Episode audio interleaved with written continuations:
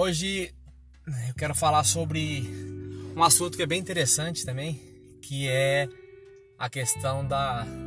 Tem até um provérbio que a galera usa, né? Geralmente assim em alguns debates, que é a questão da grama do vizinho. Né?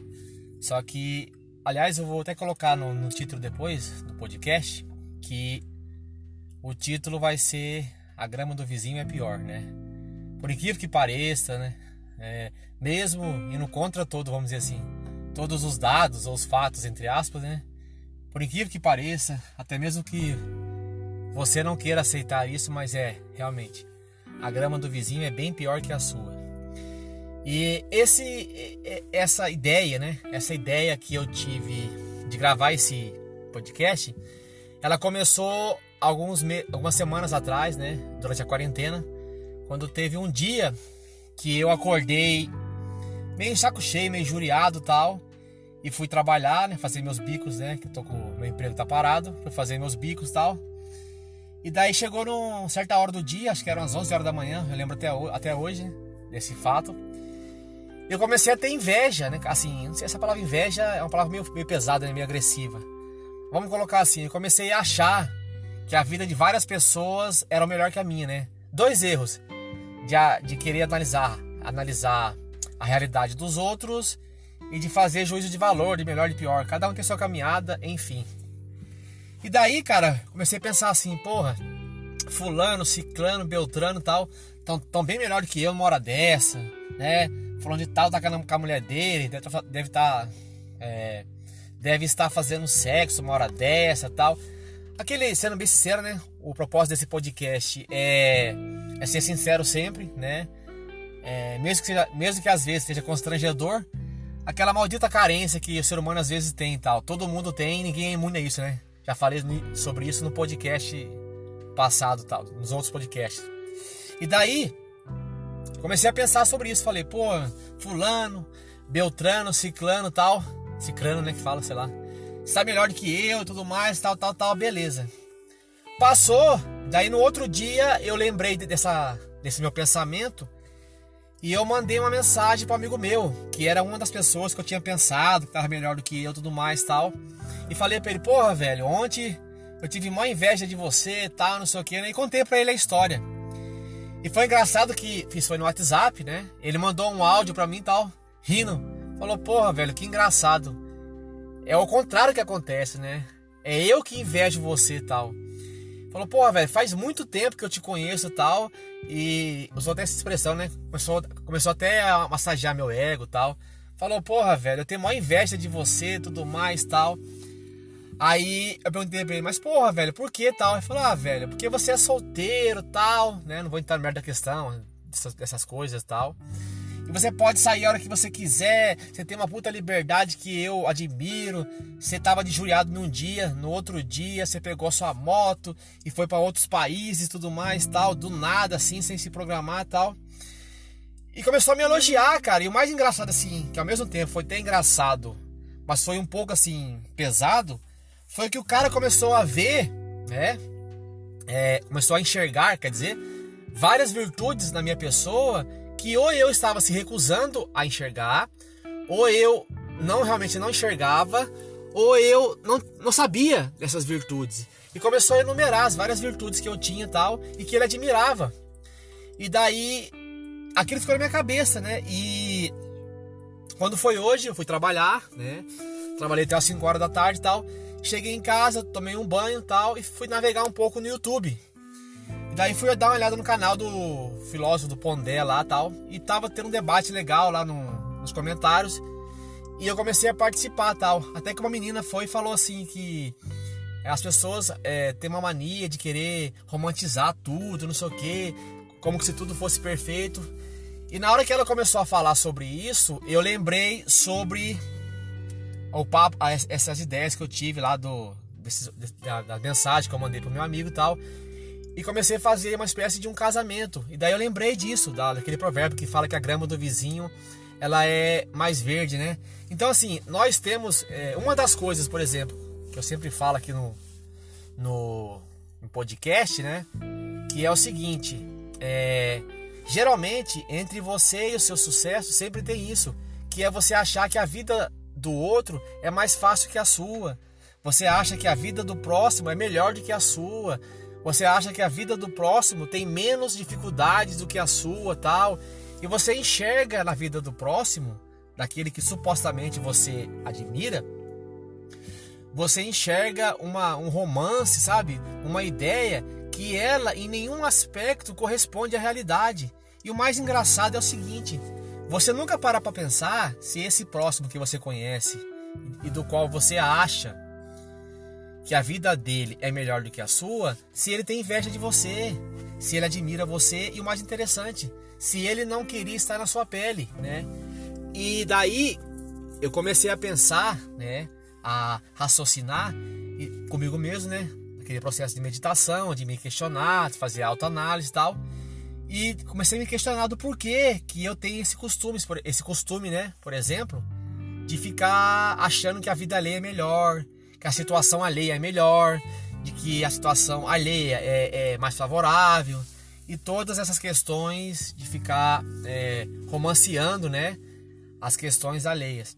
E algumas das respostas que eu achei é o seguinte, que é a questão do, do comodismo, né? Então, assim, é... primeiro que você olha para a vida alheia e você não enxerga dificuldade, correto?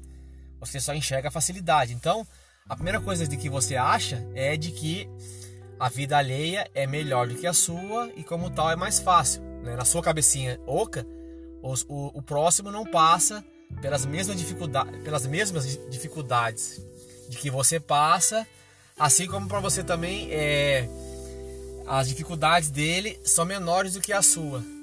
E a segunda também advém do, do vamos dizer assim, do irmão gêmeo do, do, do, roman, do, do romancear a vida alheia, que é a questão da idealização.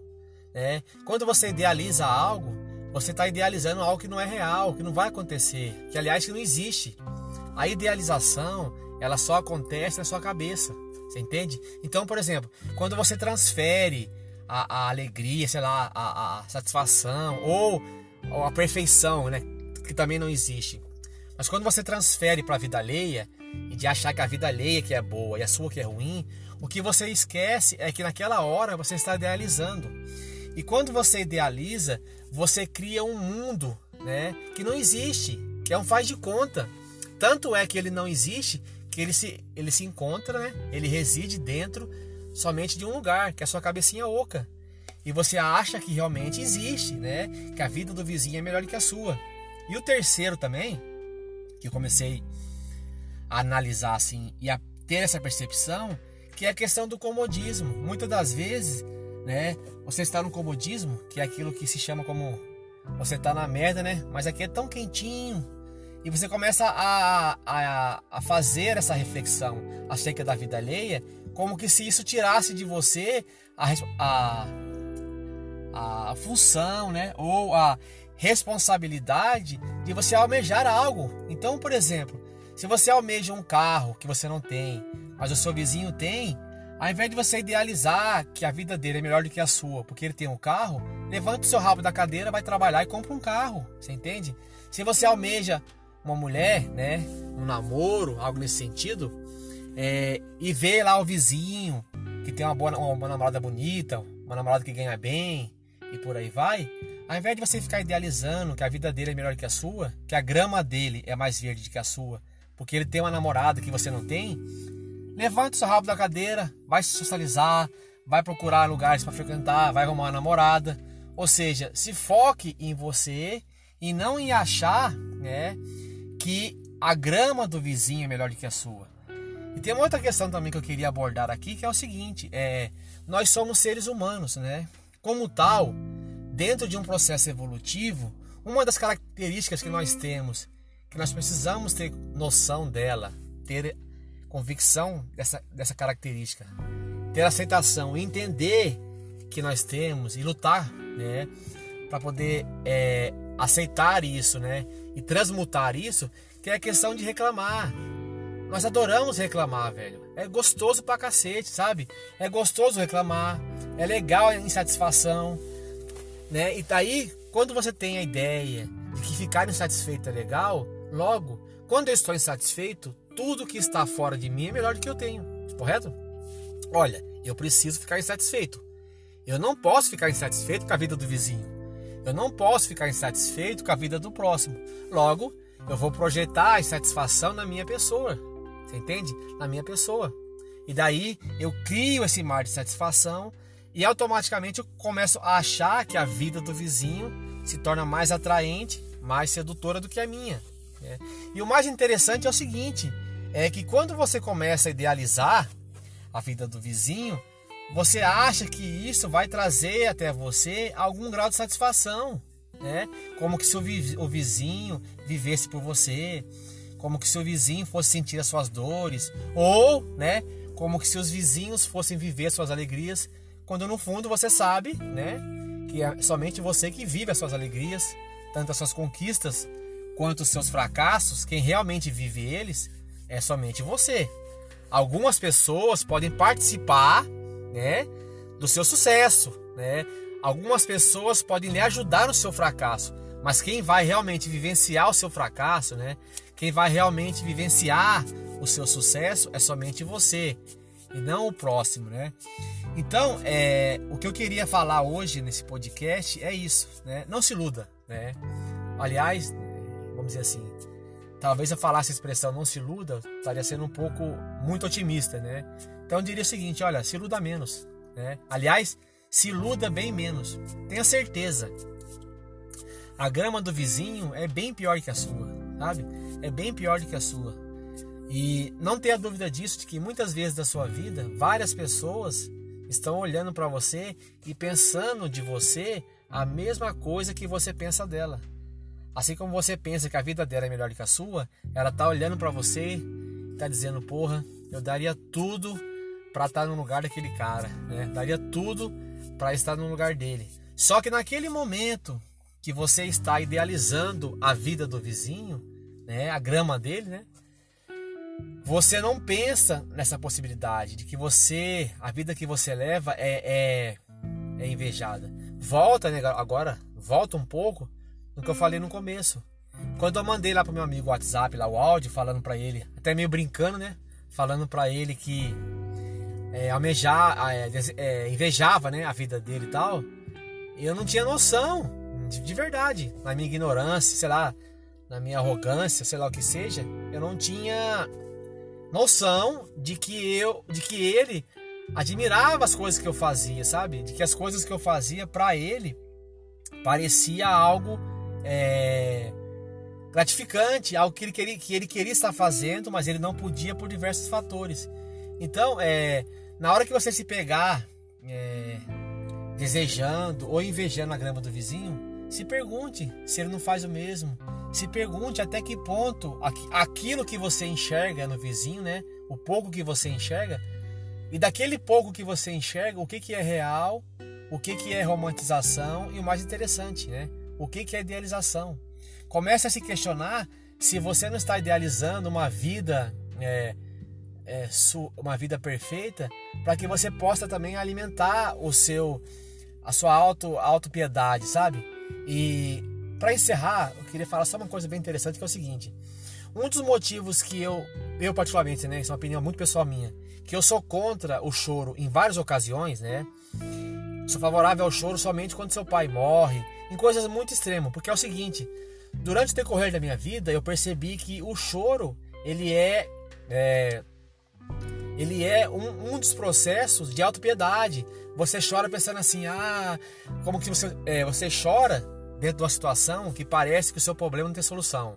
Que você é a única pessoa nesse mundo que passa por aquilo. Que o seu sofrimento é o mais fodaço. E o mais interessante, como que você não merecesse aquilo. E o detalhe, chega ao absurdo de achar que você tem algo a dizer para a vida sobre merecer ou não merecer. Você entende? Daí você, se para perguntando, né?